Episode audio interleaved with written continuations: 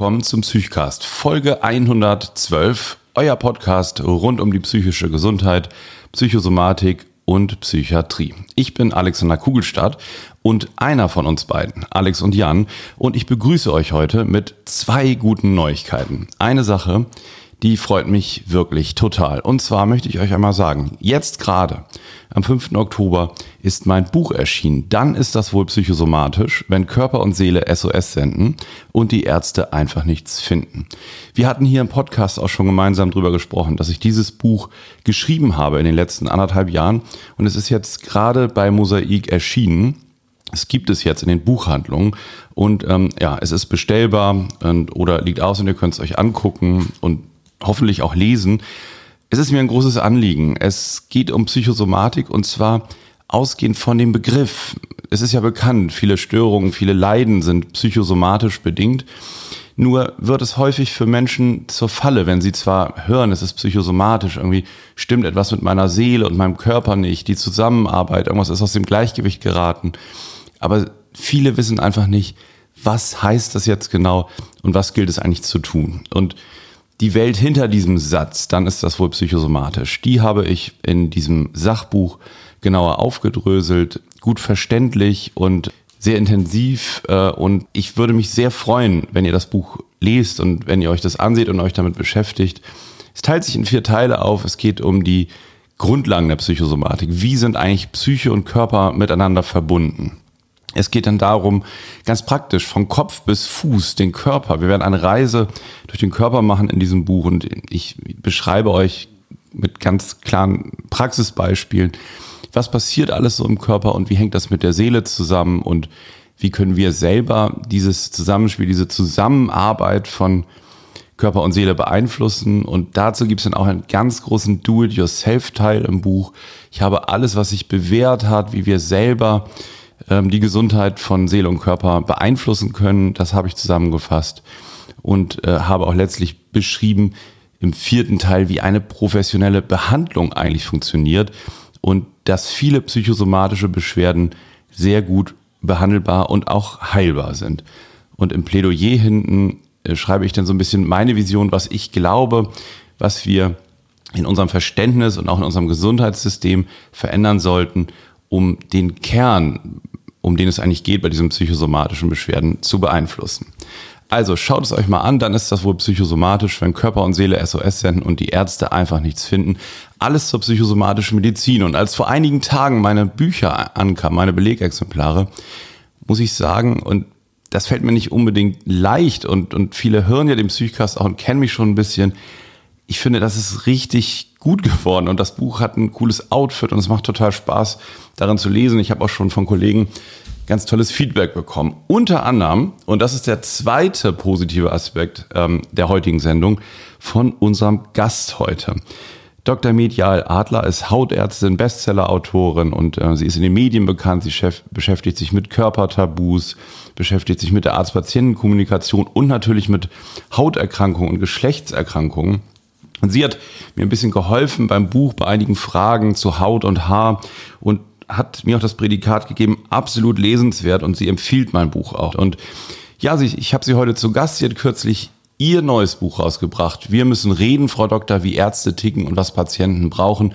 Das Rezept für eine besondere Beziehung. Darüber habe ich mich mit ihr unterhalten vor einigen Wochen.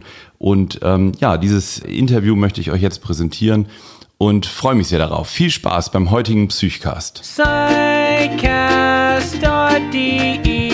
psychosomatic medicine and psychiatry, psychotherapy, and so much more. Psychcast is bringing you what you're looking for. With Alex and Jan, two doctors as your hosts. Psychcast, ja, Psychcast, let's start the show. Ja, ja, ich freue mich sehr, dass du wieder bei uns bist. Und ich freue mich auch. Danke, dass ich nochmal da sein darf, ja. dass ich es nicht versaut habe.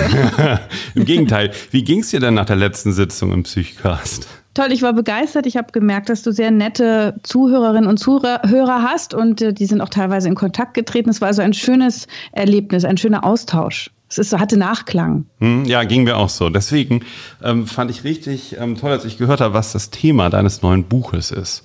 Und da dachte ich, da sollten wir unbedingt mal drüber sprechen. Es geht um die Arzt-Patienten-Beziehung oder Patienten-Arzt-Beziehung, wie man das nun richtig sagt, können wir vielleicht gleich nochmal überlegen. Auf jeden Fall heißt es, wir müssen reden, Frau Doktor, das Rezept für eine besondere Beziehung. Und ja, und der kleine Untertitel ist sogar, wie Ärzte ticken und was Patienten brauchen, dass man das gleich richtig versteht. Ja. ähm, wie ticken denn Ärzte? Ja, sie ticken äh, unterschiedlich und es ist eben wie in einer menschlichen Beziehung, vielleicht sogar auch, damit vergleiche ich es gerne, wie in einer Liebesbeziehung wo es sehr unterschiedliche Wesen gibt, die aufeinandertreffen, bei den Patienten und bei den Ärzten. Und ja, ein Arzt sollte natürlich mit jedem Patiententypus gut klarkommen, aber wir wissen alle, es menschelt überall und es klappt eben nicht immer. Und äh, mir sagte neulich ein Patient, also als ich das Buch jetzt gelesen habe, das hat mich total gewundert, dass das relevant ist, dass auch Ärzte unterschiedliche Typen sind. Ja.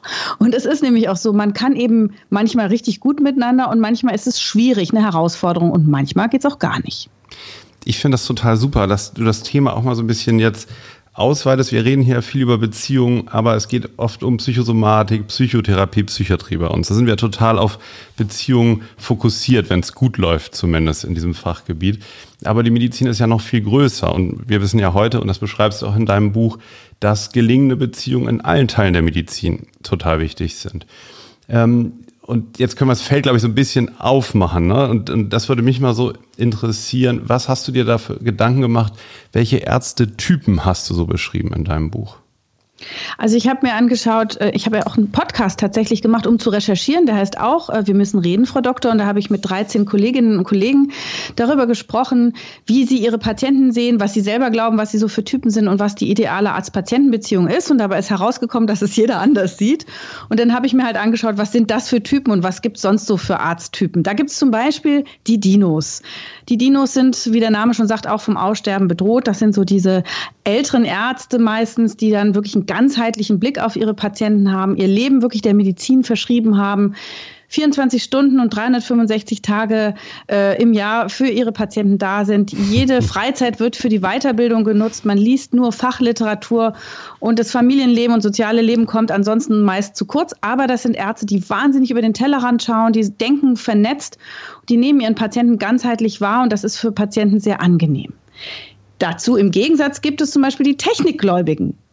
Die Technikgläubigen, das sind die, die sitzen gerne natürlich auch vom PC, hacken da alles rein und machen eine Diagnostik, wie zum Beispiel, da kommt ein Patient, hat äh, Husten und sagt, ich möchte gerne mal äh, gucken lassen, ob ich irgendwas an der Lunge habe. Ne, da denkt man an Asthma, an einen Tumor, an irgendwas, äh, eine, eine, also chronisch obstruktive Lungenerkrankung oder was auch immer der technikgläubige Arzt, der untersucht natürlich, macht eine Lungenfunktion, macht ein Röntgen, macht eine Bronchoskopie, macht Bluttest. Und dann sagt er zum Patienten, äh, Sie haben nichts, Sie sind gesund. Und dann sagt der Patient, ja, ja, aber ich huste doch immer. Und äh, an dieser Stelle hätte doch der Arzt lieber nicht in seinen Computer geguckt beim Anamnesegespräch, sondern mal den Patienten angeguckt. Und dann wäre ihm vielleicht aufgefallen, dass der hektische rote Flecken hat, dass er an seinen Fingern wirkt, also so, so ein bisschen unsicher ist vielleicht. Und dann hätte er ihn auch vielleicht mal gefragt, wann genau tritt denn dieser Husten auf? Ah, bei der Arbeit, aha. Und wie ist das Klima bei der Arbeit? Ach, schwierig. Die Kollegen, hm, der Chef, aha. Und dann, wann husten sie besonders? Ja, wenn ich irgendeine Präsentation machen muss. Okay. Wir wissen also, das ist dann was für dein Fachgebiet. Da schickt man dann zu einem Arzt, der eher psychosomatisch drauf ist. Und das war auch für den Patienten genau das Richtige. Der hat dann entsprechend eine psychosomatisch orientierte Therapie bekommen, keine organisch, rein organisch orientierte Therapie. Und siehe da, ihm konnte geholfen werden. Aber der technikgläubige Arzt, der macht eine super Diagnostik, der sieht aber den Patienten unter Umständen nicht als Ganzes mit Seele. Hm, ich finde das total spannend, weil mit dem Dino, das hast du wirklich total gut beschrieben. Und das ist ja auch so das Arztbild, was die etwas ältere, ältere Generation irgendwie kennt und auch erwartet. Und ich zum Beispiel habe, da muss ich gerade dran denken, bei einem Dino so ein, so ein Praktikum gemacht im Medizinstudium, ne? Ja. Irgendwie so 2000 noch was. Und der hatte also Sachen, der hatte in, in, auf dem niedersächsischen Plattenland eine Praxis und ähm, hat alle möglichen ähm, Hautsachen, da musste ich gerade dran denken, selber weggeschnitten. Ne? So. Ja. Und hat mich das da auch üben lassen, Leberflecken wegzuschnitzeln. Aber er hatte gar nicht so das richtige Werkzeug dafür. Ne? Aber die Patienten waren total dankbar, dass sie nicht in die nächste größere Stadt müssen, dass er das alles gemacht hat und eingeschickt hat. Ich meine, ja. so, so Schnittränder und so würde ich mal so Fragezeichen machen. Ne? Aber der hat halt so alles gemacht. Der hat auch in seiner Hausarztpraxis wirklich noch Gastroskopiert, ähm, ähm, Koloskopiert sogar. Wow, Schlauch und, reingesteckt. Ja, und hatte, hatte gar keinen Bildschirm, hinten nur so eine Lupe. Ne? Hat das dann gemacht und wollte mir das noch zeigen und hat immer ksch, ksch, gemacht. Dann sollte ich immer in diese kleine Leute, diese kleine Lupe gucken. Ne? Dann hat er wieder geguckt und sagt, ksch, ksch. dann war ich wieder dran. So, ne? Das so eine halbe Stunde lang. Und dann hat er in so einer normalen Spüle in seiner Praxis das Endoskop eingelegt, ne? in, in normales Seifenwasser. Ja. Und hat sich dann selber noch, weil das so gespritzt hat, mit diesem Seifenwasser dann sein Gesicht sozusagen abgerubbelt. Oh. Und ist dann wieder zurück in die, in die Akutsprechstunde. Und wenn ja. seine Arzthelferin gerufen hat, ja, Frau Sohn so ist verstorben, äh, da musst du nachher noch mal hin einen Totenschein machen, dann hat er immer gesagt, ja, nun lass mal gut sein, die Lebenden haben Vorrang. also, ja. Und das war so ein, ein richtiger Dino, der hat mir dann äh, mittags, als er Mittagspause gemacht hat, hat er sich hingelegt und hat mir dann auch sein Gästezimmer überlassen. Oh, das ist aber nett. Ja, das, das war so verbunden mit der Praxis. Ja, war total ja. nett. Die Frau hat dann einen Topf gemacht, dann haben wir alle zwei Stunden geschlafen und dann kam die Nachmittagssprechstunde. Ja, das ist so ein Dino, oder? Ja, gen genau so ein Typ, so ist es. Und dann gibt es ja auch die Narzissten unter den Ärzten zum Beispiel. Das sind die, man, äh, ich will nicht mit, mit, Klischees arbeiten, aber die chirurgischen Kollegen, die halten sich schon öfter mal für Gottes Geschenk an die Menschheit. Wir sind aber auch sehr dankbar, dass es sie gibt, dass sie uns gut operieren, wenn wir sie brauchen. Also wir gönnen ihnen das sehr, dass sie manchmal ein bisschen herrlich ja, sind. Wir, genau, wir sind, wir sind da ganz vorsichtig. Aber was schon so ist, ist, dass zum Programm gehört erstmal so, alles andere, was die Kollegen vorher schon aufgeschrieben haben, ist erstmal alles Quatsch. Ne? Was haben die denn da gemacht? Das müssen wir doch nochmal richtig hier machen und so, ja. Ja, aber obwohl das ist ja auch manchmal ganz gut, mache ich auch manchmal sich nochmal einen eigenen Eindruck verschaffen, ja, ja. weil man ja nie genau sicher sein kann. Aber ähm, also ich, deswegen, ich bin ja mit keinem böse und ich, äh, wir haben alle unsere ähm, Spezialseiten. Und bei den Narzissten ist das so, also wenn die, solange sie ihre Patienten noch sehen, ist das ja super. Also ein Narzisst, ein richtig krasser, das weißt du noch viel besser, der sieht ja dann nur sich selbst und den Patienten, als hätte er einen Spiegel auf dem Kopf montiert. Also er spiegelt sich im Patienten und will auch Anerkennung ja. und Applaus. Das darf man seinem Arzt auch gönnen, aber man will trotzdem gesehen werden. Ähm, es gibt natürlich auch, wenn man sozusagen in stressigen Situationen ist, wie das auch ein Chirurg sein muss, ne, schwere Blutung und so, da braucht man schon ein gewisses Selbstbewusstsein. Wollte ich gerade sagen, das, das tut ja, viele Patienten wollen das ja auch sehr, ne? Das tut ja auch gut. So ist mhm. es. Und das ist für uns dann am Ende auch gut. Deswegen, das ist kein Nachteil. Man muss es eben nur zu nehmen wissen, so ein Typus. Ja. Und dann gibt es noch die Hypochonder, wenn ich vielleicht kurz über mich sprechen darf. also ich ja. bin ja Hypochonderin und. Wirklich, äh, ja? Ja. Das habe ich schon gehört irgendwie. Das hast du irgendwo erzählt. Habe ich dir bestimmt schon anvertraut. Ja, ich durfte, genau. Ja. Ich durfte es ja bisher nicht sagen, aber jetzt sagst du es ja. genau. Also ich habe ja Medizin studiert, deswegen auch. Mhm. Weil ich dachte im Medizinstudium, da kriegt man raus, welche Krankheiten es gibt, wie man sie vermeidet und wie man auch niemals stirbt. Mhm. Und dann stellt man irgendwann fest im Studium, mh, hm, es gibt so viele Krankheiten, von denen hat man noch gar nicht geahnt, dass es sie gibt und die könnte man theoretisch ja auch alle bekommen. Und man erkennt immer äh, an Medizinstudenten dann auch daran, welche Symptome er ha gerade hat und vor allem in welchem Ausbildungsjahr. Und äh, dann ist es halt so, wenn man ein hypochondrischer Arzt ist, ist man aber dafür sehr empathisch. Also ich glaube, ich kann mich sehr gut in meine ängstlichen Patienten einfühlen und auch in ihre Nöte, ne, weil ich das alles auch schon selber durchgefühlt und durchgestanden habe quasi. Ähm, außerdem hat man als hypochondrischer Arzt sehr viele Differentialdiagnosen parat, weil man ja immer überlegt, was kann es sein, aber was könnte es sonst noch so sein? Mhm. Wir sind außerdem sehr informiert. Wir haben ein sehr gutes Kollegennetzwerk, weil man weiß ja nie, ob man die nicht mal braucht. Und davon profitieren auch unsere Patienten. Von dem kurzen Dienstweg mal eben der Urologe, der HNO-Arzt, der Dermatologe oder wer auch immer mal gerade helfen muss. Und ähm, die Hypochonder sind auch welche, von denen man sich als Patient zumindest viel vorbildlichen Lebensstil abgucken kann. Weil ein Hypochonder ist natürlich einer, der versucht, das Schicksal auszutricksen, der ernährt sich gesund, der raucht nicht, der trinkt nicht so viel Alkohol, der macht Sport schläft auch ausreichend, ne? weil man denkt ja, irgendwie kriegt man es hin und da könnte man als Patient vielleicht auch motiviert werden du hast ja schon gesagt, wir, vielleicht meinst uns beiden. Ähm, ich habe ja auch sozusagen mit, mit meinen hypochondrischen Vorstellungen im, im, Medizinstudium gespielt. Ich finde, das ist ja einerseits, also so, das ist so eine Mischung bei Medizinern häufig. Ne? Einerseits kann man sich da schön so reinbegeben und dann, wenn man unter sozusagen Leistungsdruck steht, kommt ja manchmal auch das Gegenteil, dass man selber eigene Sachen komplett abspaltet und das betrifft einen alles nicht und das kann alles nicht sein ähm, und so etwas.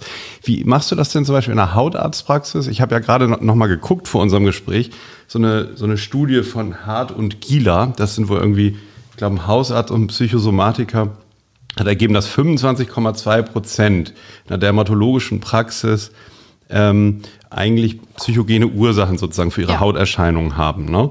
Und Hypochondrie ist ja nun ähm, vielleicht nicht eine manifeste hypochondrische Erkrankung, aber hypochondrische Züge ist ja ein ganz häufiges Erscheinungsbild.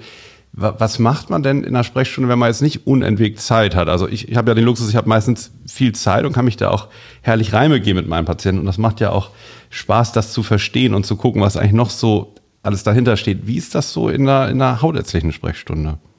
Also ich wünschte manchmal, ich hätte mehr Psyche, Psychologie, Psychiatrie gelernt in der Hautarztpraxis und es gibt wirklich manchmal Tage, da hat man wirklich, wirklich auch psychiatrische Patienten. Ich weiß gar nicht, ob die das immer wissen, dass sie das sind, aber die sind sehr, sehr auffällig und es ist natürlich auch gar nicht so einfach, damit immer umzugehen, wenn man das nicht gelernt hat. Das raubt viel Kraft. Ich versuche das immer dann mit meinen Kommunikationsfähigkeiten, die ich erlernt habe, aber auch mit einem ganzen Stück Menschsein. Ne? Also der voltairesche Spruch, äh, erst Mensch sein, dann Arzt oder dann erst Arzt, der trifft schon zu und mit dem kann man auch in vielen Situationen klarkommen. Die Kunst ist es für uns Ärzte in der Kürze der Zeit. Wir haben ja eben nicht lange Sitzungen. Ne? Wir haben, also in deutschen Praxen ist der Schnitt sieben Minuten, in, in Schweden 23 für eine Sprechstunde. Bei mir ist das länger, weil ich eine private Praxis betreibe und äh, mir das Reden ganz wichtig ist. Ich habe eben in der Kassenpraxis gemerkt, dass ich damit nicht arbeiten kann. Ich bewundere alle Kollegen, die das trotzdem schaffen. Es gibt ja großartige Kassenärzte, die mit ihrer kurzen Zeit trotzdem mit dem Patienten ein super Verhältnis aufbauen können. Das muss man erstmal schaffen. Ähm, es ist aber in der Tat sicherlich immer etwas, äh, was verloren geht, wenn man nur kurz Zeit hat. Denn ähm, es ist wie in einer Beziehung auch. Klar, man hat eine Basis miteinander, aber es braucht Zeit, um die Beziehung zu pflegen. Und da ist jetzt die Krux. Das ist ein großes Problem und das sicherlich auch wird erst politisch oder gesellschaftlich irgendwann gelöst werden können. Es sind auch die falschen Anreize, die im System gesetzt werden. Ne? Die, das Gespräch wird immer noch nicht oder zu wenig bezahlt. Dafür wird die Gerätemedizin bezahlt. Und so kommt es ja überhaupt auch erst zu dem Vorwurf, der ja sehr vergleichbar ist mit der Liebesbeziehung. Also die Patienten, wenn die sozusagen über ihre Ärzte nicht so gut reden, dann sagen die, du verstehst mich nicht, du fühlst nicht mit mir, nie hast du Zeit für mich, du nervst nur noch, ich vertraue dir nicht mehr, ich will die Trennung. Ne? Und es ist eben so, wenn man, wenn man auch, das weiß man auch von seinen eigenen Kindern, äh, die liebt man und alles, aber wenn man mit denen gar keine Zeit verbringen kann, dann leidet die Beziehung. Und das ist ein ganz großes Problem. Jetzt hast du ähm, gesagt, es gibt ja auch den narzisstischen Arzt. Ne? Der kann uns bestimmte Dinge geben, wie vielleicht so ein bisschen Sicherheit, Überzeugung von, davon, dass das, was er tut, richtig ist. Aber manche andere Dinge kann er vielleicht nicht so gut sich so empathisch in den Patienten ähm, hineinzuversetzen. Wie gehen, äh, wie gehen wir mit diesem Arzttypen als Patienten am besten um? Also ich, ich frage das deswegen, weil ich, ich sehe oft so den Ansatz, dass viele ja meinen, ja, die Ärzte müssen mal empathischer werden und die müssen das alles mal besser verstehen und möglichst sollen die sich auch für die Befindlichkeiten ihrer Patienten interessieren. Und ich frage mich halt oft, und das, das habe ich auch in meinem Buch dann so überlegt, wie realistisch ist das? Ne? Und ist es sozusagen eine gute Idee, ähm, diese verschiedenen Typen äh, irgendwie alle umdrehen zu wollen oder versuchen wir nicht eher uns das zu nehmen, ähm, was wir wo auch immer kriegen? Also umgekehrt dann, ähm, du hast ja gesagt, man kann auch fremd gehen und man kann auch polygam leben in Arztbeziehungen. Ne? Genau. Wie siehst du das? Kann man Empathie lernen oder soll man einfach zum nächsten gehen? Also Empathie kann man zu Teilen lernen. Das muss man aber auch wollen und sich damit beschäftigen, wenn man da kein Naturtalent ist. Aber mein Buch ist ja, klar freue ich mich, wenn es auch ärztliche Kollegen lesen. Äh, man kann immer irgendeine Inspiration bekommen, aber eigentlich will ich ja die Patienten stärken und ich würde sie gerne stärken, dass sie in diese Beziehung Arzt-Patient reingehen, wie auch in einer modernen Liebesbeziehung äh, auf Augenhöhe. Damit meine ich nicht fachlich, weil das ist natürlich nicht möglich, sondern menschlich. Also alleine, wenn man schon in dieses Duo reingeht und sich so fühlt, als wäre man wirklich ein auf selber Ebene sich befindender Mensch, der mit dem anderen Mensch jetzt mit Respekt, mit Neugier, mit Offenheit, mit Wertschätzung äh, in Verbindung tritt. Und wenn man, wenn einem das gelingt, wenn man also sozusagen da schon mal einen ersten Vertrauensschritt hat, dann kann man auch mal sagen, Mensch, ich habe gerade so das Gefühl, irgendwas ist im Raum, ich fühle mich gerade nicht ausreichend gesehen, verstanden. Das darf man seinem Arzt ruhig auch mal sagen. Der ist ja auch manchmal so im Eifer des Gefechtes, dass er abgelenkt ist oder und er will vielleicht sich ganz doll Mühe geben und braucht mal einen Moment dieses Feedback. Also ich würde in der Beziehung immer erst noch mal wirklich, wir müssen reden, Frau Doktor oder Herr Doktor, sagen Und wenn das aber nicht glückt, dann darf man fremdgehen, ähm, eine mhm. zweite oder dritte Meinung einholen. Wir haben ja auch Gott sei Dank freie Arztwahl. Man kann das sogar seinem Arzt auch kommunizieren. Man kann sagen, vielleicht sollte ich noch mal woanders oder ich war woanders. Damit müssen wir Ärzte als Profis auch umgehen, ohne gekränkt zu sein. Manchmal machen Ärzte es aber auch so, die sagen, ach Mensch, ich frage noch mal einen Kollegen. Das ist wirklich eine schwierige Situation oder gehen Sie doch noch mal woanders gucken und dann können wir noch mal zu dritt also das sind halt alles aufwendige Dinge, aber wenn es manchmal kompliziert ist, da bricht einem kein Zacken aus der Krone. Das darf man sich als Arzt leisten, wenn es um die Gesundheit des Patienten geht. Und es ist ja auch so, dass man nicht immer alles weiß. Und wenn aber alles scheitert und man wirklich ein schlechtes Bauchgefühl hat, auch dann darf man wie in einer Beziehung, einer Liebes- oder Freundschaftsbeziehung sagen, okay, ich ich trenne mich, weil das tut mir so nicht gut. Das ist nämlich das, warum ich überhaupt über das ganze Thema rede, ist, wenn man ein gutes Vertrauensverhältnis hat, sowohl zu einem Liebespartner als auch zu seinem Arzt. Das Arzt-Patienten-Verhältnis ist ja hoffentlich auch eins fürs Leben und eins, wo man seine Intimitäten teilt. Sachen, Beim Dinosaurier war es auf jeden Fall noch so. Ja. Beim moderneren Technikarzt ist es die Frage. Aber ja, aber guck mal, ich, ich bin ja auch Ärztin und ähm, ich, ich kriege ja auch diese Dinge mit und ich spüre, wie wichtig es ist, dass man den Menschen als Ganzes wahrnimmt und wie gut das tut. Das baut Stress ab. Und wenn der Cortisolspiegel, das Stresshormon sinkt, dann kann plötzlich das Immunsystem aktiv werden und arbeiten. Während wenn man einen Patienten vor den Kopf stößt, ihn alleine lässt oder auch brutal verbal behandelt, dann ist das wie ein Energiestecker und der Patient stürzt und fällt und wird schwach. Und wenn man ein gutes, starkes Verhältnis hat, dann ist man auch in der Lage, vielleicht eine schwierige Therapie eher durchzuziehen, ähm, weil man einfach motivierter ist und auch ist es wichtig, Hightech-Medizin hilft bei chronischen Krankheiten, wo es um Lebensstil geht, ja nicht wirklich. Da muss wirklich der Arzt den Patienten motivieren können, auch für sich selber etwas zu tun, für sich selber auch Verantwortung zu übernehmen. Deswegen ist das sozusagen heilsam, diese Art der vertrauensvollen Verbindung. Hm. Deswegen finde ich dein Buch auch so gut, weil das ähm, konstruktiv ist. Es gibt ja viele ähm, Sachbücher, so Medizinkritik, Systemkritik, ne, wie Patienten, äh, wie Ärzte ihre Patienten krank machen und umgekehrt. Da gibt's ja eigentlich jedes Jahr ein, zwei, drei solche Bücher. Das hat, glaube ich, mit diesem Ärzte-Hasser-Buch von Werner Bartens damals angefangen. Und ähm, du machst es ja, stellst es ja anders heraus. Du guckst sozusagen, was ist da, worauf kann man aufbauen und was braucht es eigentlich. Ich fühle mich gesehen, wenn du das jetzt so sagst. Ja, du okay, hast es ja, verstanden, ja. Ja, genau. Und ich, ich finde das wirklich was Besonderes, weil ähm, ich dachte, ich, ich habe ja auch in ähnliche Richtung recherchiert. Wir haben natürlich in der Psychosomatik eben diesen hohen Beziehungsanteil. Aber ich weiß auch zum Beispiel von der psychosomatischen Grundversorgung. Ich unterrichte da seit Jahren Hausärzte, Gynäkologen und so weiter dass die eigentlich relativ viel Spaß an dem Kurs haben. Ne? Also es ist so, so, eine Zusatzbezeichnung und dann kann man in den verschiedenen Fachgebieten eben eine Grundversorgung in Psychosomatik machen. Und da gibt es ja unter anderem auch Ballentgruppen, so Selbsterfahrungsgruppen von einer Gruppe von Ärzten, bei ähm, denen die Arzt-Patient-Beziehung im, Mittel, äh, im, im, Mittelpunkt steht und wo es darum geht, ähm, über das medizinische Sachliche hinaus zu gucken, was lösen Patienten bei ihren Ärzten aus und wie reagieren Ärzte wiederum reflexartig darauf.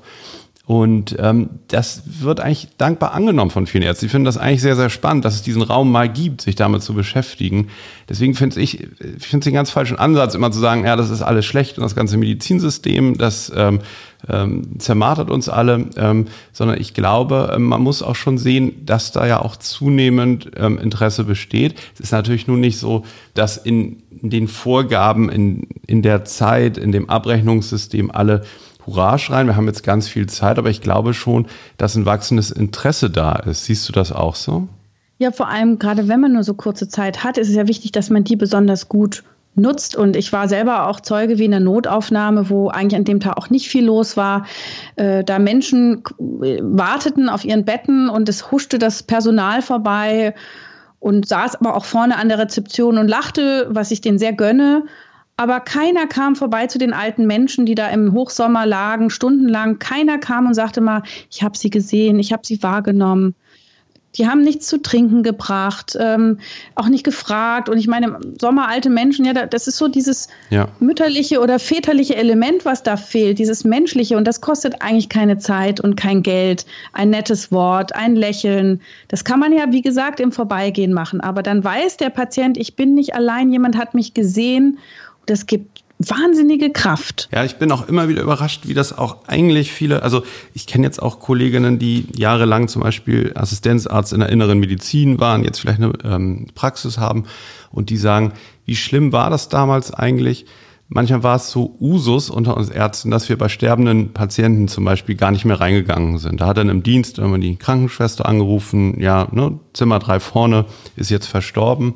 Und ähm, da, da gibt es ja schon, das muss man ja sagen, bei, bei jungen Ärztinnen und Ärzten manchmal so die Tendenz, ähm, weil das so viel ist, was da auf einen zukommt, fachlich und emotional, sich auch so besonders stark abzugrenzen. Und da gibt es ja so diese Gruppendynamik, dass man dann eben besonders cool oder, oder lässig reagieren will ne? und, und nicht so auf so emotionale Bedürfnisse eingeht.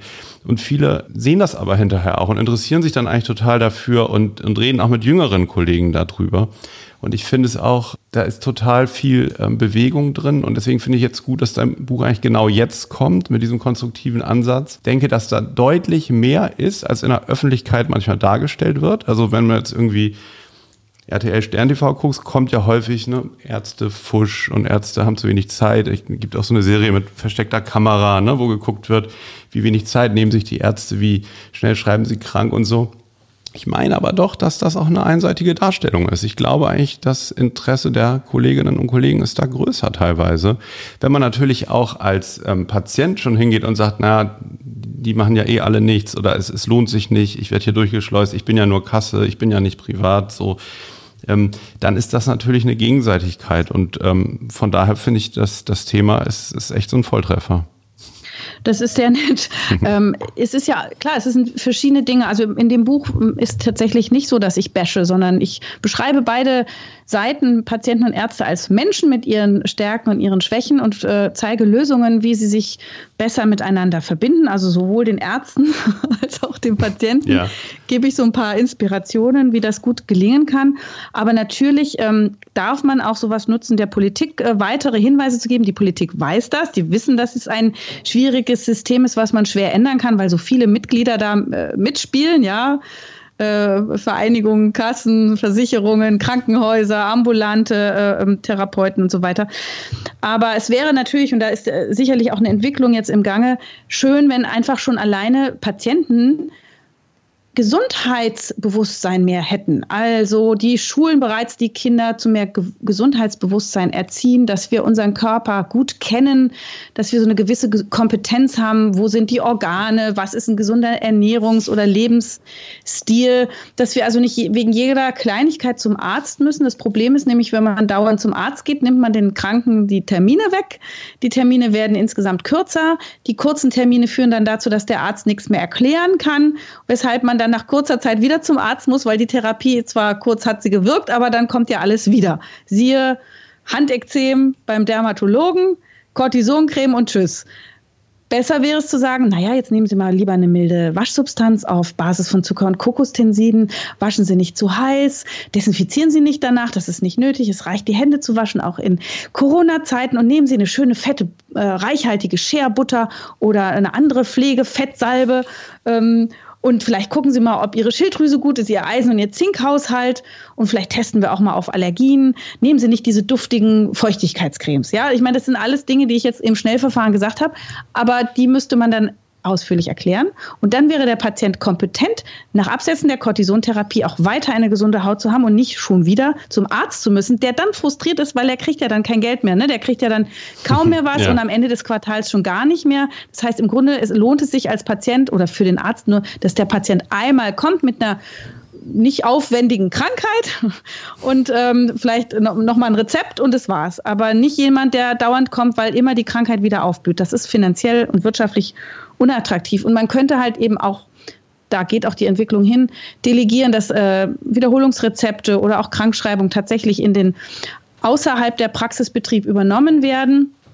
Es wäre vielleicht auch schön, wenn es für Patienten eine Art Service gäbe, wo man äh, den Arzt entweder seinen eigenen nach der Sprechstunde nochmal erreichen kann, wenn Fragen sind, also sozusagen einen kurzen Rat bekommt oder eben einen Online-Service von anderen Online-Ärzten, die eben einem helfen zu entscheiden, ist das jetzt, wo man erstmal noch zuwartet oder wo man in eine Arztpraxis gehen muss. Ich weiß das selber von Freunden, die mir sehr oft ihre Hautkrankheit per WhatsApp schicken. Das war für den Datenschutz nichts, aber. Darf ich das auch mal machen? Würde ja, ich auch, gerne, würde ich auch gerne mal ja, was schicken. Ja. Also ja. ich kenne jedes Körperteil okay. äh, in allen äh, Infektions- und Entzündungszuständen in vielfacher Ausführung. Aber die wollen dann manchmal einfach nur wissen, guck mal, ist das schon was Gefährliches? Muss ich gleich zum Arzt oder hat das Zeit? Und das würde natürlich Praxen entlasten und dann hätte man mehr Zeit am Ende. Und was auch wichtig ist, es gibt auch manchmal so Hobbypatienten, die einfach den Sozialkontakt so lieben. Das ist auch irgendwie süß und goldig, aber es zeigt einfach, wie verarmt unser System an Sozialkontaktmöglichkeiten ist. Und gerade für arme, einsame, alte Menschen ist es äh, leider eine Anlaufstelle, die aber, wo, mir, wo ich mir wünschen würde, dass sie irgendwie eine attraktivere Anlaufstelle hätten als die Arztpraxis. Ne? Das ist ja eigentlich nur eine Krücke. Und das würde auch äh, Praxen entlasten. Außerdem wäre es auch ganz schön, wenn Patienten gut vorbereitet zu ihren Terminen gingen, damit man Zeit spart. Also ihre die Zeit gut einteilen kann. Das würde auch schon helfen, dass nicht so viel Frust entsteht. Und so ist es eben auf beiden Seiten gibt es so ein paar Dinge, die man beachten kann, damit es besser läuft. Mhm. Du schreibst auch über Körpersprache in deinem Buch ne, und weist darauf hin, man kann nicht nicht kommunizieren. Ich habe da schon so verschiedene Sachen jetzt auch im Laufe meiner Arztkarriere Karriere kennengelernt von Kollegen oder von mir, was man zum Beispiel macht, wenn man der Meinung ist, die Sprechstunde ist vorbei ne, und der Patient könnte dann aus dem Zimmer gehen. Gibt es ja die Möglichkeit, vor Corona sich per Handschlag zu verabschieden und ihn rückwärts rauszuschieben zum Beispiel. Ne? Andere machen das aber auch so, klappen dann irgendwie irgendwie Akten zu oder Dinge zu, um so deutlich zu machen, jetzt schließt sich irgendwie ein Thema. Ne? Was gibt's denn da ähm, aus deiner Sicht für problematische Verhaltensweisen und was ist eigentlich eine, eine gute Möglichkeit? Sehr problematisch ist natürlich, was leider ganz oft gemacht wird, ist, dass der Arzt erstmal nur in den PC reinguckt, anstatt den Patienten anzugucken. Und manchmal ist es ganz schlimm, da sitzt er sogar mit dem Rücken zu den Patienten. Also da kommt erstmal gar keine Kommunikation und kein Vertrauensverhältnis, weil auch kein Augenkontakt stattfindet, äh, kommt zustande. Das ist schon mal sehr schlecht. Auch wenn ein Patient sitzt und der Arzt steht oder der Patient liegt bei der Visite im Bett, ne, dieses von oben nach unten auf den Patienten herabschauen sehr unangenehm. Nicht auf Augenhöhe, ist gleich eine symbolische Geschichte. Ansonsten muss man Körpersprache im Kontext der Situation betrachten. Also wenn ein mhm. Arzt ähm, mit dem Zeigefinger erhoben spricht, dann ist das natürlich Achtung, wichtig oder belehrend. Äh, mhm. er könnte auf das Papier zeigen, das kann dominant sein, wenn er die Rückseite der Hand zeigt. Wenn er die Haut umdreht und offen drauf zeigt, ist es gleich einladender. Auf solche Kleinigkeiten darf man achten.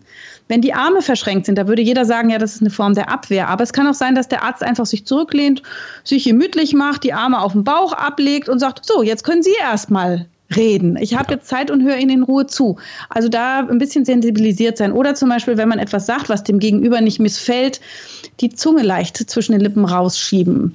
Das äh, ist, also ich bin so ein Fan von Professor Sami Molcho, dem Pantomimen, der über Körpersprache sehr viel geschrieben hat und auch Kurse für Ärzte gemacht hat. Da war ich auch mal dass zum Beispiel die Brustwarze der Mutter vom Baby mit dieser Zungenschiebegeste weggeschoben wird, also wegreicht. Ja. Und wenn man etwas sagt, was anderen Leuten missfällt, und ähm, dann sieht man manchmal, wie die Zunge so rausschnellt aus dem Mund. Und dann weiß man, okay, ich muss das Gesagte noch mal ein bisschen umformulieren. Offensichtlich ist das nicht gut angekommen. Und wenn man das einmal erkannt hat, dann ähm, kann man viel besser sich feedbacken. Oder der Fuß, ja, guck mal den Fuß an. Wenn jemand mit dir redet, die Knie sind auch übereinander geschlagen und das kann sein, dass der Fuß Training macht, einfach weil er die Waden dehnen will. Aber es kann halt sein, du sagst irgendwas und dann klapp geht der hoch. Oh, eine Krankschreibung, obwohl sie gar nicht krank waren. Das sieht man dann manchmal am hochgehenden Fuß. Äh, auch die Augenbrauen sind so interessant. Ne? Wenn die hochgehen, die können äh, interessiert, erstaunt, äh, sein. Also man muss schon ein bisschen gucken, was macht die Mimik im, im passenden, äh, also im Zusammenhang mit dem Gesagten. Aber da sollen wir Ärzte uns äh, unbedingt unter Kontrolle haben. Auch zum Beispiel, wenn wir einen Ultraschall machen bei unserem Patienten, der guckt uns natürlich voller Angst an. Er liegt auf der Liege, schaut den Arzt an. Sieht er was? Sieht er was Schlimmes? Ist da was Bedrohliches? Und wenn der Arzt dann die Stirn runzelt oder seine Zornesfalte zusammenschiebt, dann denkt der Patient, oh Gott, jetzt hat er was entdeckt. Dabei hat er einfach nur äh, Problem, dass da Luftblasen sind und er nicht richtig durchgucken kann oder dass technisch irgendwas nicht klappt. Äh, hat sich aber in dem Moment nicht im Griff und tut etwas, was einen Patienten zutiefst verunsichert. Es wäre also besser, wenn man darauf achtet, ah ja, mh, ja, hier sehe ich schon alles, mh, so ein bisschen beruhigend brummt und so nette Sachen sagt, die einfach den Patienten tragen durch die schwierige Situation.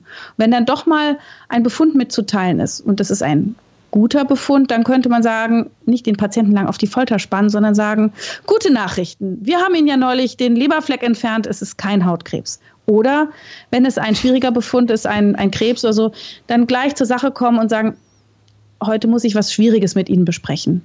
Ja, aber es gibt eben auch Ärzte, die da einfach sich erstmal ausmehren und irgendwelche anderen Sachen sagen und der Patient kann gar nicht zuhören, weil sein Herz rast und er schwitzt und er hat Angst. Also sich hereinversetzen. Ja, viele machen sich auch Patienten. gar keine Gedanken drum, was jetzt vielleicht gerade die wichtigste Information noch ist für den Patienten. Ne?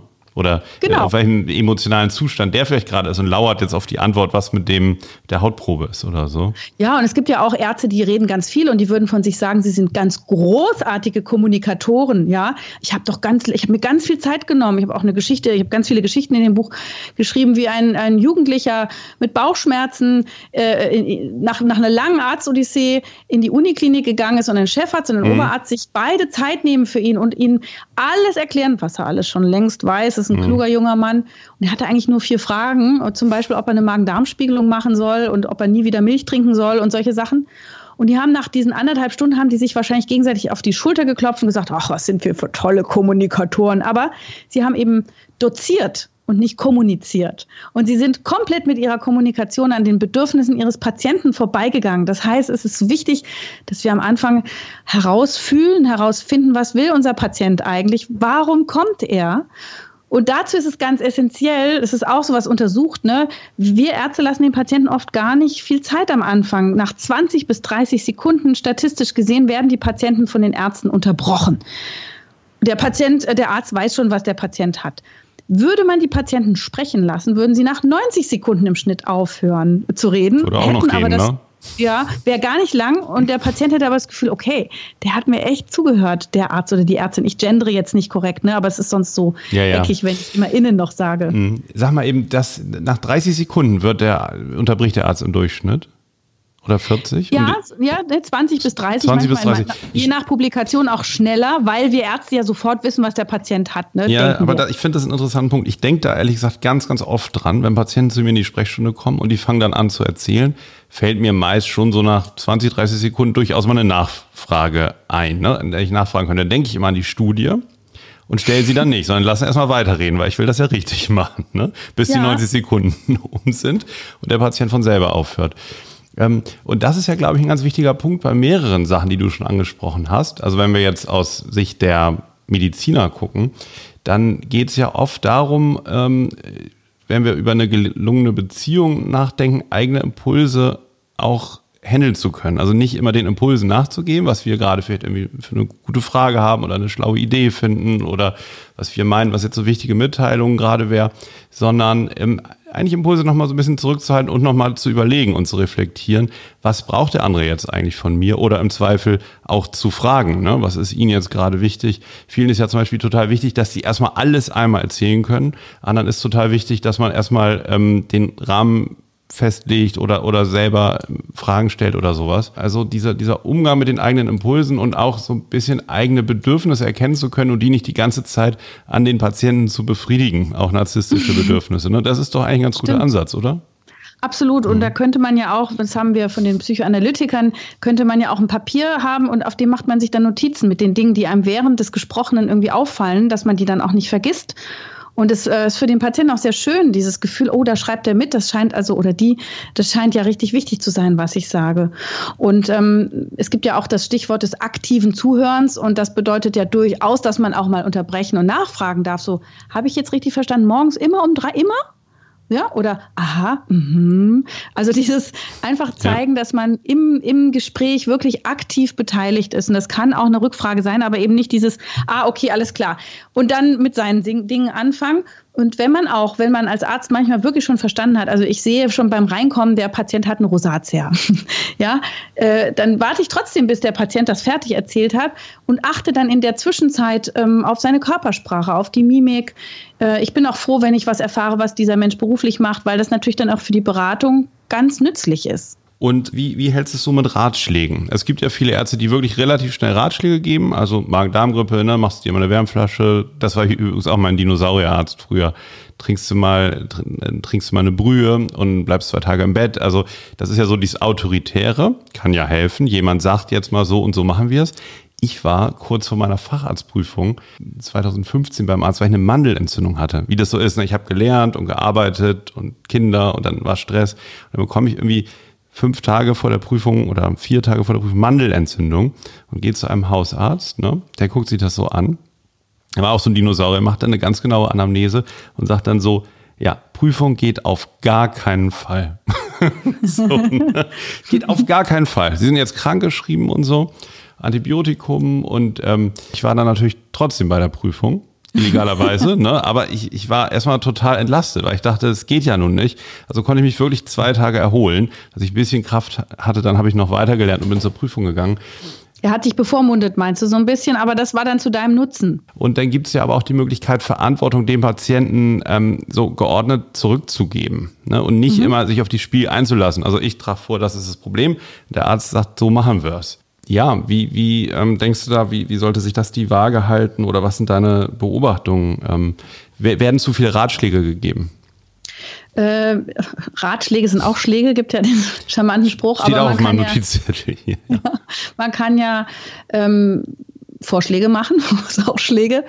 Äh, man kann sein, sein Behandlungskonzept vorstellen, man kann Ideen geben, Inspirationen, aber es ist in der Tat so, äh, dass man auch sich rückversichern kann im Gespräch. Also ist das für Sie nachvollziehbar? Wollen Sie das nochmal kurz sagen, wie, ob, ob das für Sie geht oder haben, haben Sie verstanden? Also wollen Sie nochmal mit eigenen Worten wiedergeben? Das sagt man ja durchaus auch. Ist auch ein, wenn man das Gefühl hat, das ist vielleicht zu viel Information. Ich mache immer ganz gerne, ich sage, wir, wir können es ja jetzt nochmal systematisch durchgehen und nochmal zusammenfassen, was wir jetzt alles gesprochen haben und dann kann ich mich sozusagen Punkt für Punkt nochmal mit dem Patienten durchhangeln und dann gucken, ist das so gut oder gibt es da Vorbehalte? Äh, haben Sie Fragen? Gibt es weitere Fragen? Also das finde ich auch ganz wichtig, dass man äh, äh wirklich auch zeigt, ich habe Zeit für dich, ich habe Ruhe und gibt es Raum für weitere Fragen. Auch wenn das manchmal pressiert, die Zeit, aber alleine diese Ruhe auszustrahlen ist so wichtig, weil wenn man die ganze Zeit in hektisch ist, man braucht nicht äh, schneller oder langsamer, aber man hat eben so eine komische Atmosphäre geschaffen. Wichtig ist, glaube ich, der Rahmen, die Atmosphäre, die Ruhe in dem Sprechzimmer. Dass auch nicht dauernd jemand reinkommt, das Telefon nicht immer unterbricht. Also es gibt ja so Regeln, wie man schlimme und äh, traurige Nachrichten überbringt, ne, dass man ein Setting macht und dass man fragt, was hat, was hat der Patient schon überhaupt für Vorkenntnisse und wie weit kann ich gehen mit dem, was ich ihm erkläre und äh, kann ich ihm vielleicht anbieten, dass er auch später Fragen klären kann. Aber das sind Dinge, die eigentlich auch bei nicht so schlimmen Diagnosen durchaus äh, nützlich sind. Einfach, dass man auch anbietet, wenn noch Fragen sind, dass man irgendwie zur Verfügung steht. Das wird ja fast nie genutzt.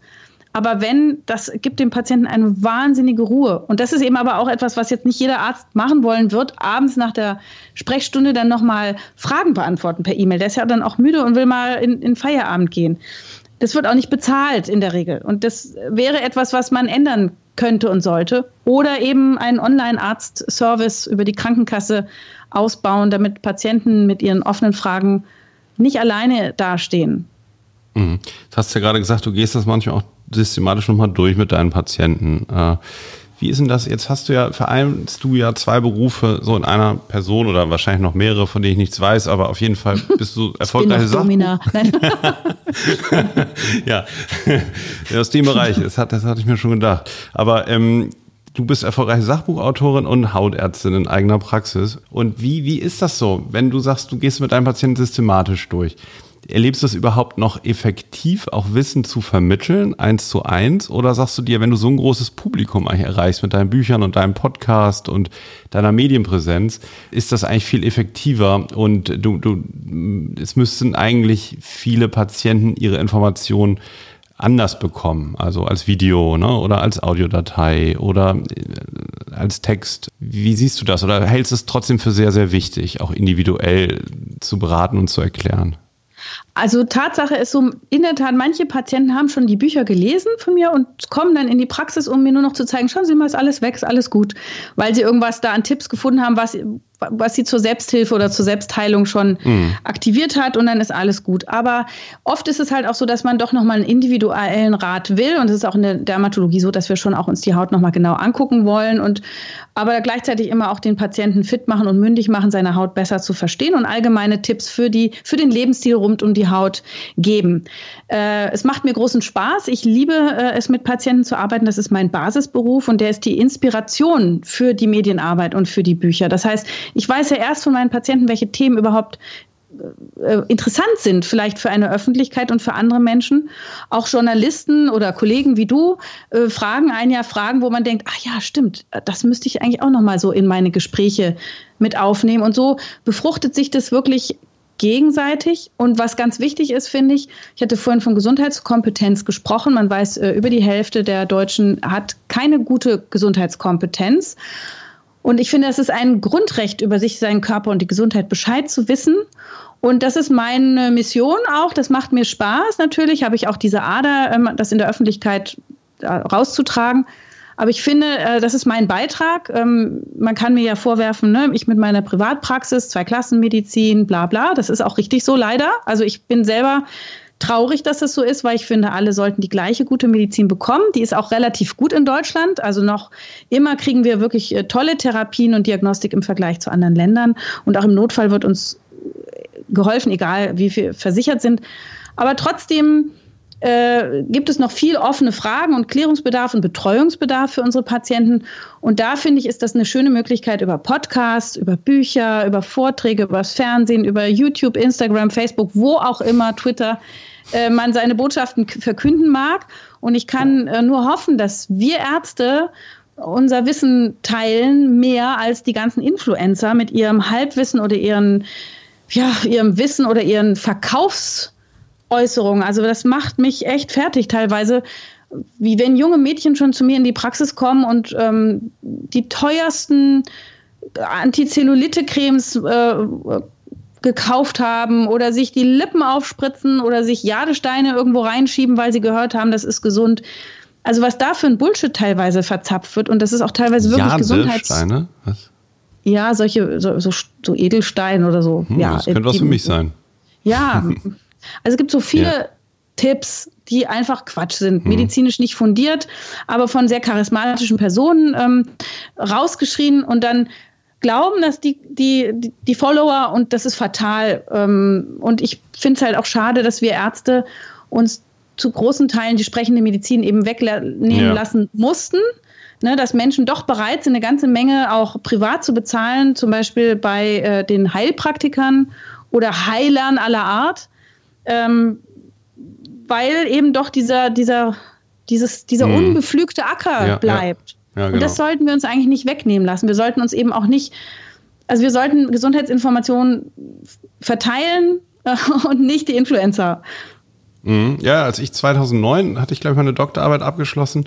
Da, da hatte ich über Psychosomatik in den Medien eine Studie gemacht und habe da unheimlich viel Literatur so zu gehabt zu der Frage öffentliche Meinung über medizinische, psychosomatische Themen und, und ja. so etwas. Und da habe ich auch ganz viel, das kann ich jetzt natürlich nicht mehr im Einzelnen zitieren, aber ganz viel zu gefunden in Untersuchungen, dass die Meinungsführerschaft ne, über Medizin ja. und Gesundheitsthemen in der Öffentlichkeit überhaupt nicht bei den Medizinern liegt oder lag. Also das ist ja jetzt über zehn Jahre her. Aber ich meine, das, das scheint realistisch zu sein. Also wenn man sich auch die großen Seiten so im Internet anguckt, ähm, die die medizinische Informationen sammeln, also ich, ich kenne die jetzt nicht genau, ich habe nur zufällig gelesen, Zentrum der Gesundheit. Ne? Da, da landet man auch, wenn man was googelt. Das sei wohl gar nicht so unproblematisch teilweise. Und da ist, glaube ich, ähm, da sind ganz, da wird, wird ganz viel von, von Firmen, die die Produkte herstellen und, und letztlich irgendwas verkaufen wollen, ähm, äh, da manipuliert oder, oder bestückt mit Informationen. Und das ist, ist, ist glaube ich, echt schwierig. Also ich schreibe mhm. ja auch ein Kapitel über Dr. Google und ähm, man darf googeln, das finden wir Ärzte toll. 80 Prozent der Ärzte finden das super, wenn die Patienten sich vorinformiert haben, weil das zeigt, dass sie Verantwortung übernehmen wollen und Gesundheitskompetenz und die anderen 20 Prozent, Entschuldigung, die anderen 20 Prozent sind, sind halt Dinosaurier. Halt, die, die finden ja. das, fanden das damals nicht gut. Die finden das wahrscheinlich nicht gut, die sind dann gekränkt oder angemuffelt oder finden das unnötig. Aber eigentlich finden wir das gut. Ne? Man hat dann schon Gesprächsbasis, aber man muss sehr, sehr aufpassen als äh, googelnder Mensch, denn äh, wie du sagst, es gibt viele Seiten, wo einem nur irgendwas mhm. zum Verkauf angeboten wird oder die Information ist veraltet. Sehr viele äh, Dinge in der Medizin, Gott sei Dank, entwickeln sich rasant schnell. Und was vor zehn Jahren noch fatal war, ist heute heilbar so. Ja, das gibt es. Das heißt, auch da aufpassen. Dann, was, wo gebe ich womöglich meine Daten preis? Ja, oder auf irgendwelchen Chats, äh, wo ich dann, wo mein Chef oder meine Versicherung plötzlich sehen kann, ah, ich rede da über äh, Hämorrhoidalleiden oder anderen Dinge. Ja. Äh, da muss man wahnsinnig aufpassen. Oder auch, dass da irgendein falscher Experte ist, den es gar nicht in echt gibt. Ich würde mir wünschen, dass es zertifizierte Webseiten gibt. Also vielleicht eine Stelle beim Verbraucher, bei der Verbraucherzentrale oder beim Bundesministerium. Wir können ja so ein Zertifikat rausgeben. Von, von wir müssen ja. reden, Frau Dr. am Psychkast, das Zertifikat. Ja. So. Genau. Ja. Dass hier geprüfte Gesundheitsinformationen sind, die auch aktualisiert werden. Ich gebe im Buch viele Tipps äh, und Links auch, ähm, auch in der Literaturverzeichnis, wo man seriöse Seiten findet, wo man sich gut informieren kann, dass man eben auch mündig und, und differenziert und kritisch googelt. Man muss auch aufpassen, wenn man ein Hypochonder ist, wird man natürlich beim Googlen immer die schrecklichste Diagnose auch am Ende eines Textes finden und dann wird man zum Cyberchonder und wenn man Freitagabend gegoogelt hat und dann feststellt, oh Gott, es könnte das Allerschlimmste sein und man hat kein Ärztenetzwerk, das man dann schnell anrufen kann, dann leidet man bis Montag durch und kriegt dann psychosomatische Beschwerden. wenn man das ja, ja, auch dann alles, ne, so ein Hypochonder, Cyberchonder, der hat ja so eine starke Psyche, da, der kriegt Herzrasen und Übelkeit und Kopfschmerzen. Das ist ja alles möglich. Der Körper ist so stark oder die Seele. Ja, absolut. Bei mir war das jetzt so, ich habe ja auch diesen Schreibprozess hinter mir. Ne? Und als ich am Schreiben war und in diesen Themen war, war ich eigentlich, bin ich viel besser darin geworden, Patienten irgendwas zu erklären und, und möglichst kurz und, und zusammengefasst. Ne? Vorher ist es ja irgendwie so, oft so komplex, so dieses, dieses Fachwissen, was man so hat. Und durch das Schreiben übt man ja das auch besser zusammenzufassen. Also hatte ich plötzlich viel bessere Texte. Ich habe auch so gemerkt, dass meine Patienten häufig viel zufriedener waren mit irgendwelchen Informationen, die ich ihnen geben konnte, ne? weil die einfach so eingedampft waren dann auch fürs Buch. Aber jetzt, als das Buch fertig war, und ich bin da so ein bisschen wie du, ich überziehe auch gerne mal, also ich habe auch fast 400 Seiten, ne? man will denn da noch einiges reinpacken. Aber dann hatte ich so ein bisschen diese Nachbuchdepression. Ich weiß nicht, ob du das kennst. Es war ja dann erstmal abgeschlossen. Ich habe das jetzt irgendwie vor vier Wochen abgegeben oder so. Und als dann Patienten gesagt, ach, können Sie mir noch mal eben sagen, wie wirkt dann die Therapie oder so, ne? Da habe ich so gemerkt, oh Gott, das steht doch jetzt alles da. Also kennst du das, wenn man das gerade einmal alles so hat und ähm, das kaum noch wiedergeben kann, weil es einmal fertig ist? Also ehrlich gesagt schreibe ich die Bücher ähm, auch wie du, um zu lernen und zu strukturieren, weil ich denke, irgendwie ist ja schade, wenn ich irgendwas lese und es nicht dann irgendwie ja. zu Papier bringe. Ist ja Verschwendung. Man muss es ja gleich doppelt nutzen.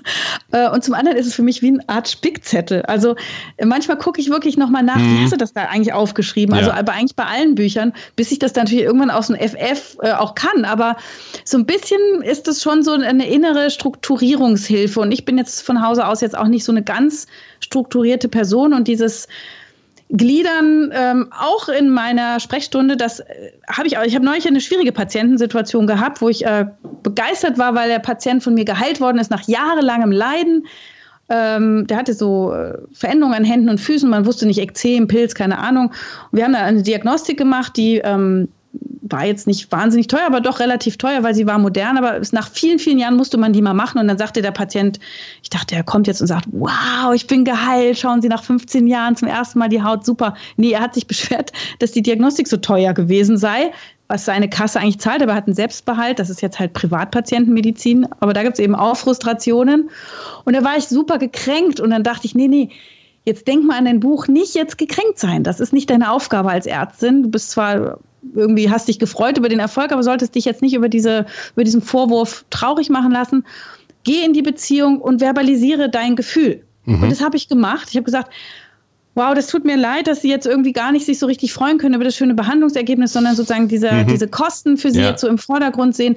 Ich habe gedacht, Sie kommen jetzt und freuen sich tierisch mit mir. Ich freue mich nämlich wahnsinnig über Ihren schönen Befund und kann halt leider auch nichts dafür, weil das war ja auch Gegenteil unseres, also das ja. ist ja Gegenteil des Behandelns, dass man eine Diagnostik macht und ähm, ich kann ja leider auch nichts für seine der, der, der Behandlung. Ja, ja, ja, Ich kann ja leider auch nichts für mhm. seine Art der Versicherung und das wird mir jetzt leid tun, aber irgendwie, ja, das steht jetzt halt im Raume und und das hat ihn irgendwie überrascht.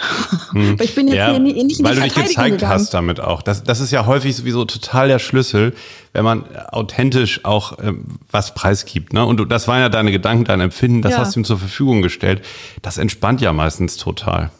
Ja, also er ist auf jeden Fall nicht wutschnaubend, sondern nur, naja, mhm. so grummelnd raus. So eine andere Haltung wäre ja in deiner Situation gewesen, sozusagen sich, sich zu verschließen, diesen, diesen Groll, sich eher so ein bisschen anmerken ja. zu lassen, aber so dicht zu machen und, und ja. dann bestätigt sich auf beiden Seiten, ja, das ist jetzt alles blöd, ne? ihm ist es zu teuer, du fühlst dich angegriffen Und ähm, das kann ich mir vorstellen, dass du da total gut drin bist, das dann so eher aufzulösen und auch einen Teil von dir zu zeigen, wie es dir Aber das habe ich auch eben mit dem Buch gelernt und ich habe auch ein ganz tollen, äh, tolles Seminar gemacht. Ich habe viel recherchiert für dieses Buch ähm, und war auch bei so einem ähm, Kommunikationskurs an der Uniklinik in Nürnberg ähm, für Ärzte. Und da sind auch eben auch äh, Kollegen, die die Psychosomatik-Ausbildung machen. Und da kann ich sehr bestätigen, was du von deinen eigenen Lernenden äh, berichtest, ne? wie motivierend das ist, auch mal Rollenspiele zu ja, machen. Ja.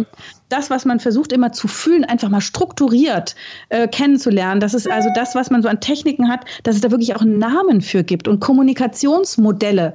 Und es hilft einfach beim Denken äh, und, und beim Reagieren ungemein. Mhm, ja.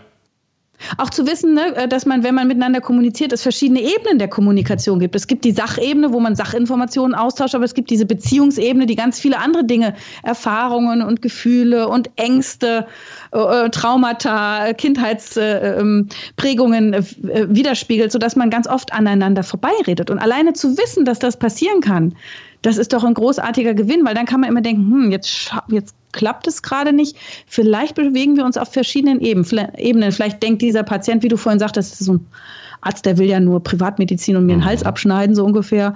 Und ich will einfach nur sagen, boah, krass, so geht die Therapie und schauen Sie mal.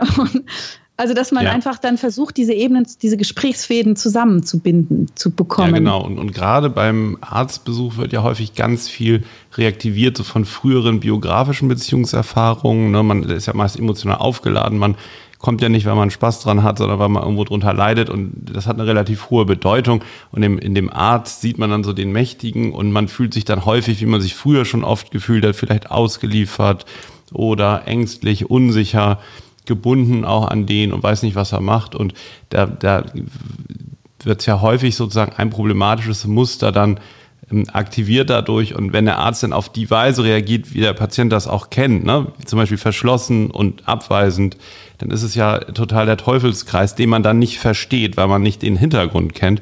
Und da ist es echt ähm, hilfreich, wie du schon sagst, eher ein bisschen was zur Verfügung zu stellen und auch als Arzt mal zu sagen, wissen Sie, vielleicht fühlen Sie sich jetzt total schlecht behandelt oder Sie haben, haben das Gefühl, irgendwie, ich möchte mich damit nicht auseinandersetzen. Es ist aber gar nicht so. Ne? Ich habe jetzt vielleicht nur den nächsten Patienten auch und wir können uns dann nochmal wiedersehen. Also so ein bisschen so aufzulösen, finde ich da immer ähm, total hilfreich. Ja, auf die Metaebene gehen und das, was im Raume so wabert und steht, einfach äh, anzusprechen. Also ja. erstmal den Konflikt, äh, die, die Krisensituation womöglich auszuräumen. Und durch mein Buch versuche ich natürlich auch Patienten dafür zu sensibilisieren, dass es sowas gibt. Also es gibt ganz viele Bücher über Kommunikation äh, von Arzt für die ja, Ärzte. Ja, genau, die dann auch zu, zu kompliziert oder sage ich mal auch nicht unterhaltsam genug sind vielleicht für viele ja, Patienten. Und, ne? Genau, und in mhm. diesem Buch versuche ich eben äh, äh, alle in ein Boot zu holen und mit ganz vielen unterhaltsamen Geschichten. Leider weniger, nicht immer nur fröhliche Geschichten. Ich hatte ja bei der Recherche äh, Patienten gefragt, wie sind denn eure Erfahrungen, idealer Arzt-Patienten-Kontakt und habt ihr schöne und schlechte Geschichten? Und ich habe sehr, sehr, sehr viele sehr schlechte Geschichten bekommen, auch dramatische Geschichten, wo man wirklich denkt, da ist die fehlgeschlagene Kommunikation genauso schlimm wie ein Behandlungsfehler. Ja. So destruktiv war das. Das Diese kann ja auch ein Behandlungsfehler letztlich sein. Ne? Also. Absolut. Mhm. Äh, und, und, und gerade die große Anfangsgeschichte, da ist ein, ein Arzt, äh, der an einer Krebserkrankung, äh, also erkrankt und äh, seine Frau ist auch Ärztin und er ist Privatpatient, wo man eigentlich denken würde, okay, da geht alles optimal und da ist irgendwie alles schiefgegangen, was schiefgehen kann. Und wäre der nicht äh, in der Lage gewesen, sich selber zu helfen oder seine Frau ihm zu helfen, dann wäre er von den Ärzten tot geweiht und tot gesprochen worden. Die haben gesagt, wir können Ihnen nicht mehr helfen, Sie haben nur noch ein Jahr. Glücklicherweise lebt er jetzt schon zwei Jahre und gilt aktuell als geheilt. Mhm. Also soll das immer so bleiben. Aber man sieht eben an solchen Geschichten, ähm, dass es nicht sein kann, dass man sich ausliefert. Man muss für sich kämpfen und man darf auch sonst Hilfe holen. Also man darf sich auch einen Dritten mitnehmen. Auch in, äh, in dieses Duo Arzt-Patient kann man mal einen Freund oder einen, Verwandten mitnehmen um Unterstützung zu bekommen, weil man eben, wie du richtig sagst, manchmal so ja, durch den Wind ist, dass man auch nicht mehr richtig zuhören kann. Ja. Kommen eigentlich zu dir auch Patienten, die überhaupt nicht wissen, wer du bist, die jetzt irgendeinen Hautarzt suchen und bei dir landen? Ja, schon. Also es kommen ja auch auf Leute auf Empfehlung. Mhm. Und ich äh, war ja jetzt nicht schon immer, also ich bin ja schon 100 Jahre Ärztin und ich war ja jetzt auch nicht schon immer durch Bücher und Medien manchen präsent. Äh, ja, aber natürlich ist das jetzt auch manchmal nicht einfacher. Wollte ich dich gerade fragen, ob die sich manchmal, ob die manchmal befürchten, dass, dass, sie zu, zu einem Teil eines nächsten Buches oder eines Themas werden oder nee. sich. Nee, das nicht. Nee, also in, in keiner Geschichte wird sich je jemand wiedererkennen. Also in dem Buch sind nur Geschichten sozusagen für diejenigen zu erkennen, die, sie ja vorne, mir, vorne drin beschrieben, ja. die mir ihre mhm. Geschichten geschenkt haben für das Buch. Also dieser Arzt zum Beispiel, der da weiß nur ich, was, was da los ist. Äh, der hat mir die Geschichte geschenkt, weil er wollte, dass diese Geschichte erzählt wird und sie musste auch erzählt werden und er durfte auch ein Resümee, äh, also das habe ich von ihm bekommen für das Buch, ein sehr ergreifendes Resümee. Ähm, ansonsten ist es so verfremdet, dass sich keiner erkennt, also niemand selber die Blöße hat. Also ich, ich meine gar nicht mal, ich meine gar nicht mal erkennbar, sondern, sondern dass ich, also Irwin Jalom, dieser US-amerikanische Psychiater, der hat mal erzählt, seit er Bücher schreibt, ist die größte Angst seiner Patienten, dass sie nie irgendwo vorkommen würden. Ja, also, hatte ich ne? neulich auch jemand, die hat gesagt, ja, komme ich auch vor? Und ich so, nee, leider nicht. oh, hm. Ja, aber äh, es ist so, dass natürlich äh, sehr viel Erwartungshaltung ähm, dann da ist. Also wenn jemand eine lange Leidensgeschichte hat und dann geht man zu einer Ärztin, die ja auch Bücher schreibt, die ist bestimmt besonders klug. Mhm. Weiß, ich bin ja auch nur ein Mensch und ich kann, ich versuche immer. stimmt es ja auch ja, ja, also ich manchmal bin ich richtig gut und ich weiß aber auch nicht alles. Ne? Und ich frage auch Kollegen oder muss mal was nachschlagen. Aber das ich gebe mir sehr viel Mühe. Wo du das gerade sagst, ja, das hatte ich neulich gerade wieder, das finde ich auch manchmal ganz wichtig, wenn man was gefragt wird. Und ich hatte neulich einen Patienten, der kam immer wieder auf was Fachfremdes zu sprechen und der wollte das mal wissen. Und der war auch verzweifelt bei den somatischen Kollegen, ne? Und hat mich dann immer wieder gefragt und ich habe dann tatsächlich gesagt, ich weiß es wirklich gar nicht. Also, und alles, was ich dazu mir jetzt zusammenreimen würde, ist einfach nicht fundiert genug. Das ist ja auch eine Qualität, ne? Absolut ist es eine Qualität, äh, seine eigenen Grenzen zu kennen. Es mhm. gibt zum Beispiel Lieblingsoperationen, die ich gerne mache, wie den Knubbeltermin. Nicht Knuddel? Die Männer verstehen immer ja, Knubbeltermin. Ja. Es ist Knubbeltermin, also alle gutartigen abstehenden Dinge abschneiden, die die Leute stören, die sich entzünden, die einreißen. Und danach sind sie glatt und wir freuen uns alle, weil das so gut gelingt. Man sieht sofort das Ergebnis. Aber zum Beispiel, was ich nicht so gern mag, ist eingewachsene Nägel operieren. Das finde ich immer oh, so brachial. Da das stelle ich mir toll vor. Och, das kann ich nee. vielleicht mal bei dir hospitieren und das mal machen. Das ja. finde ich schön. So eingewachsen vom großen C, wo der Eiter dann so kommt. Ja, und da muss man so man bis zum Knochen runter und unter die Haut und es gibt so Geräusche mit so einer Geflügelschere. Nee, oh, eben nicht. Ach, das schade. macht mir keinen Spaß. Ja. Das schicke ich immer zu einer ganz netten Kollegin. Die ist Chirurgin dann oder, oder ist sie auch die ist Chirurgin. Ja. ja, aber es können auch Hautärzte, aber sie ist halt jetzt zufällig Chirurgin. Sie liebt diese OP, sie macht das ganz toll. Und dann schicke ich dann halt dafür zu ihr. Und ähm, ich bin total glücklich, tolle Kollegen gefunden zu haben, mit denen man sich austauschen kann. Siehe auch Hypochondrie, aber für die Patienten ist das schön, die wissen, die kriegen von mir einen guten Tipp. Und ganz oft muss ich auch wirklich nachlesen. Und da ich ja keine anderen Hobbys habe, äh, freue ich mich immer, weil das ist immer wie eine kleine Fortbildung. Und ich will ja alles über die Medizin wissen. Und deswegen keine regen Patienten einen Nee. Also Wollte ich, dich jetzt eigentlich noch fragen, was dein Ausgleich ist und wie du das alles unter einen Hut bekommst mache Sport sehr viel. Also Sport. ich mache halt Pilates und so draußen rumrennen und, und Übungen draußen und auf dem Boden und an Geräten. Der, also vor allem so Pilates in allen Variationen, aber eben auch so ein bisschen funktionelles Training und wie man das so nennt. Mhm. Also das mache ich schon sehr, sehr gerne. Das ist ein schöner Ausgleich, aber ich bin jetzt niemand, der irgendwie so, so eine Leidenschaft für andere Dinge hat. Also ich beschäftige mich wirklich gerne mit Medizin und Gesundheit und Körper und lese dafür auch eher Fachliteratur, ja, aber es ist irgendwie, da, da, da brenne ich für und das ist so auch meine Neugier. Also ich bin eine hypochondrische und eine leidenschaftliche Ärztin, würde ich sagen. Vielen Dank, dass du im Psychcast warst und ich würde mich freuen, wenn es auch noch zum, zum dritten Treffen kommt. Also bis bald. Vielen Dank, hat mir großen Spaß gemacht. Ich danke dir, war großartig mit dir zu reden. Vielen, vielen Dank mit dem Profi auf dem Gebiet. Tschüss und vielen Dank fürs Zuhören zu Hause und bis zum nächsten Psychcast. Tschüss.